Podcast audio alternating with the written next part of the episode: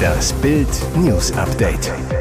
Es ist Samstag, der 2. September und das sind die Bild Topmeldungen. Aiwanger will Flugblattaffäre abhaken. Wie schlimm wird die neue Corona-Welle? Schockentscheid. Richter halbiert die Unterhaltskosten für Kevin Kostners Ex.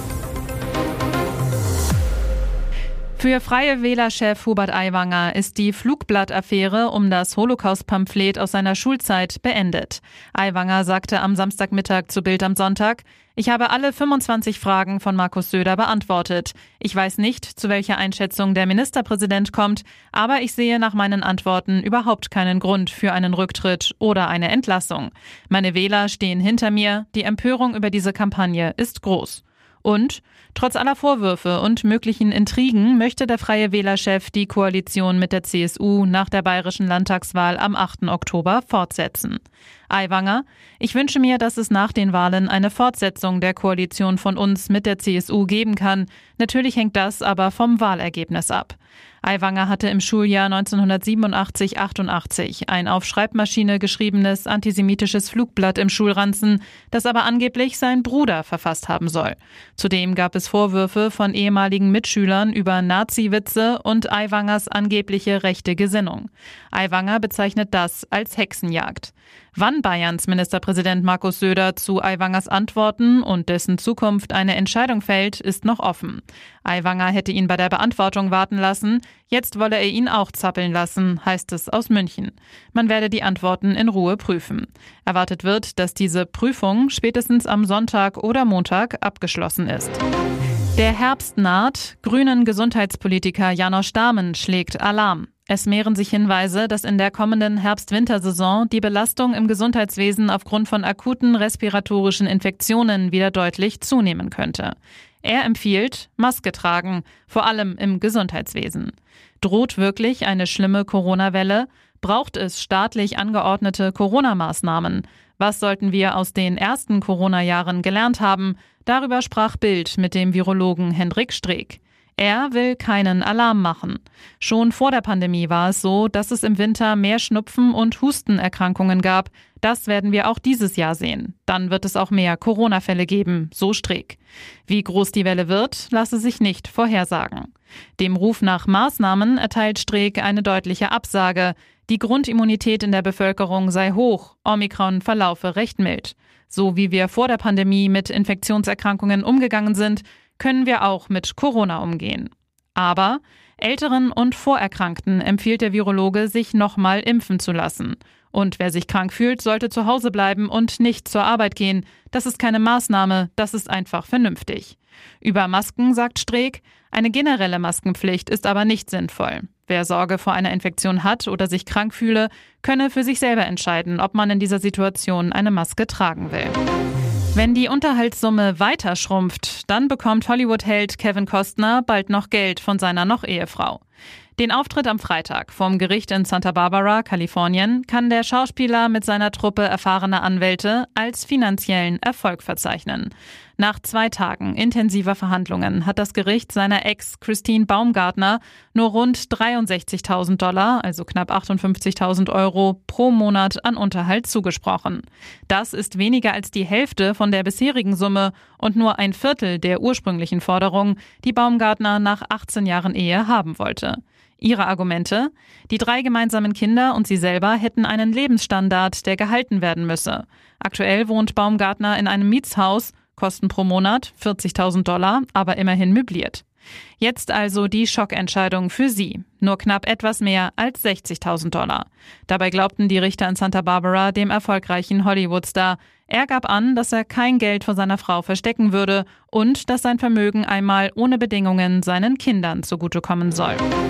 Der Sommer meint es nochmal gut mit uns. Grund ein stabiles Hochdruckgebiet über Mitteleuropa. Ab dem Wochenende strömen heiße Luftmassen aus Südwesteuropa nach Deutschland. Der Spätsommer gibt sich richtig Mühe. Ab Samstag kann sich mehr und mehr die Sonne durchsetzen und dann legt sich das Hoch genau über uns drüber. Wir bekommen dann jeden Tag bis zu 13 Sonnenstunden und das von Sonntag bis Freitag, erklärt Diplom-Meteorologe Dominik Jung vom Wetterdienst wetter.net. Ab Samstag Höchstwerte bis zu 30 Grad.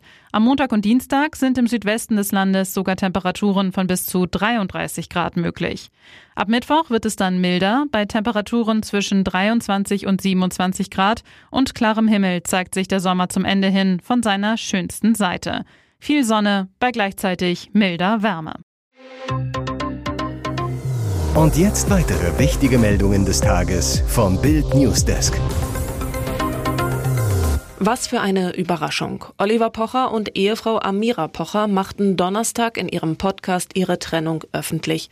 Sieben Jahre Beziehung und vier Jahre Ehe liegen nun hinter ihnen. Beide, so erfährt Bild, hätten sich den Entschluss nicht leicht gemacht, die Ehe zu beenden. Kinder, Vermögen, Villa. Viele Fans fragen sich, wie die Pochers damit nun umgehen. Er war bereits Millionär, als das Paar zusammenkam. 2008 sagte Pocher Börse Online, sein Einkommen belaufe sich auf gut eine Million Euro im Jahr, verriet, dass er sein Geld gern in Immobilien anlege. Die Familienkasse füllten aber beide auf. Amira hat sich als Moderatorin und Influencerin einen Namen gemacht. Hinzu kommen Marketingprojekte im Fashion- und Beauty-Bereich. Die Make-up-Artistin war bereits in vielen TV-Shows zu sehen, unter anderem Let's Dance. Seit 2020 moderiert sie das Vox-Magazin Prominent. Es geht also um Millionen. Aber das Ex-Paar hat nach Bildinformationen einen Ehevertrag. Bei der Hochzeit verzichtete Amira auf die Zugewinngemeinschaft, wie Olli Anfang 2022 Bild sagte. Und Amira in dem Doppelinterview, jeder hat sein Konto, wir haben auch unterschiedliche Buchhalter. Damit ist ein Krieg ums Vermögen eher unwahrscheinlich. Aber über das Thema Geld scheinen Oliver und Amira Pocher in ihrer Ehe öfter gesprochen zu haben. Es gäbe da auch mal Sticheleien, so Olli zu Bild. Es sei schwieriger geworden, Amira zu verwöhnen. Er, das sind ja jetzt auch ganz andere Summen. Früher war es ein Hubschrauber-Rundflug. Heute wäre es schon schön, dass der Hubschrauber einem danach auch gehört. Diese Zahlen stellen der deutschen Migrations- und Sozialpolitik kein gutes Zeugnis aus. Neue Daten der Bundesagentur für Arbeit BA belegen, Hunderttausende Menschen könnten in Deutschland arbeiten, bekommen aber Stütze vom Staat. Im April 2023 zählte die BA rund 3,9 Millionen erwerbsfähige Regelleistungsberechtigte, sprich Menschen, die arbeiten könnten, aber Bürgergeld erhalten. Darunter waren 2,1 Millionen Deutsche und gut 1,8 Millionen Ausländer, davon 483.000 ukrainische Kriegsflüchtlinge, die erst seit 2022 in Deutschland sind. Das heißt, rechnet man die Ukrainer raus, sind immer noch 34 Prozent aller arbeitsfähigen Bürgergeldempfänger in Deutschland Ausländer, mehr als jeder Dritte. Junge Union-Chef Johannes Winkel zufolge belegen diese Zahlen, dass Deutschland Migration in die Sozialsysteme anziehe. Der überproportionale Anteil von Bürgergeldbeziehern ohne deutschen Pass zeigt, wir haben ein Pull-Faktor-Problem, so Winkel zu Bild. Der JU-Vorsitzende weiter, das von der Ampel eingeführte Bürgergeld ist ein Finanzierungsmodell für Flüchtlinge geworden, die damit ihre Familien in der ganzen Welt unterstützen. Damit schaffe die Ampel nicht die Armut ab, sondern auf Dauer den deutschen Sozialstaat. Hier ist das Bild News Update. Und das ist heute auch noch hörenswert.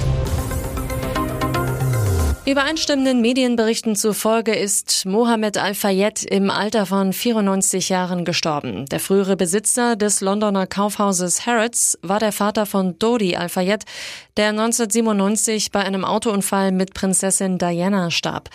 Der im ägyptischen Alexandria geborene Milliardär arbeitete erst als Coca-Cola-Straßenhändler, Verkäufer von Nähmaschinen und Lehrer. Reich wurde er, als er in die Waffenhändlerfamilie Khashoggi einheiratete und dort eine führende Position in einer saudischen Importfirma erhielt. Aus der Ehe mit Gattin Samira stammte Sohn Dodi Al-Fayed. Mohammed Al-Fayed war außerdem Eigentümer des Hotels Ritz in Paris und des Londoner Fußballclubs FC Fulham. In Großbritannien galt er als umstritten. Seinem interessanten Lebensweg widmete der Netflix-Hit The Crown sogar eine ganze Episode. Seit Al-Fayed in England wohnte, wollte er immer wieder britischer Staatsbürger werden. Innenminister verschiedener Parteien lehnten das wiederholt ab. Denn für sie hatte der Unternehmer keinen vorbildlichen Charakter und handelte mit undurchsichtigen Geschäftsmethoden. Al-Fayed versuchte vor Gericht erfolglos an den britischen Pass zu kommen. Dieser Gierskandal erschüttert die deutsche Wissenschaft. Die renommierte Fraunhofer Gesellschaft schmeißt den nächsten Vorstand raus. Es geht um einen Millionenvertrag für einen Skatkumpel. Der Vorstand für Innovation, Professor Dr. Alexander Kurz, muss gehen mit sofortiger Wirkung. Das ist schon die zweite Kündigung innerhalb von drei Monaten. Schon im Mai warf das Top-Institut seinen langjährigen Präsidenten Professor Dr. Raimund Neugebauer wegen Luxuseskapaden raus. Der hatte Steuergelder für Edelhotels, teure Restaurants und viel Wein verprasst. Doch jetzt kommt heraus, der Sumpf bei der Fraunhofer Gesellschaft ist noch viel schlimmer. Ein Skatkumpel von Neugebauer erhielt ohne eine nachvollziehbare Gegenleistung einen Millionenvertrag zugeschanzt. Und das alles auch durch Steuergeld bezahlt. Die Fraunhofer Gesellschaft verdient zwar Geld mit Auftragsforschung, wird aber auch üppig von der Regierung gefördert. Für dieses Jahr stehen 850 Millionen Euro im Bundeshaushalt.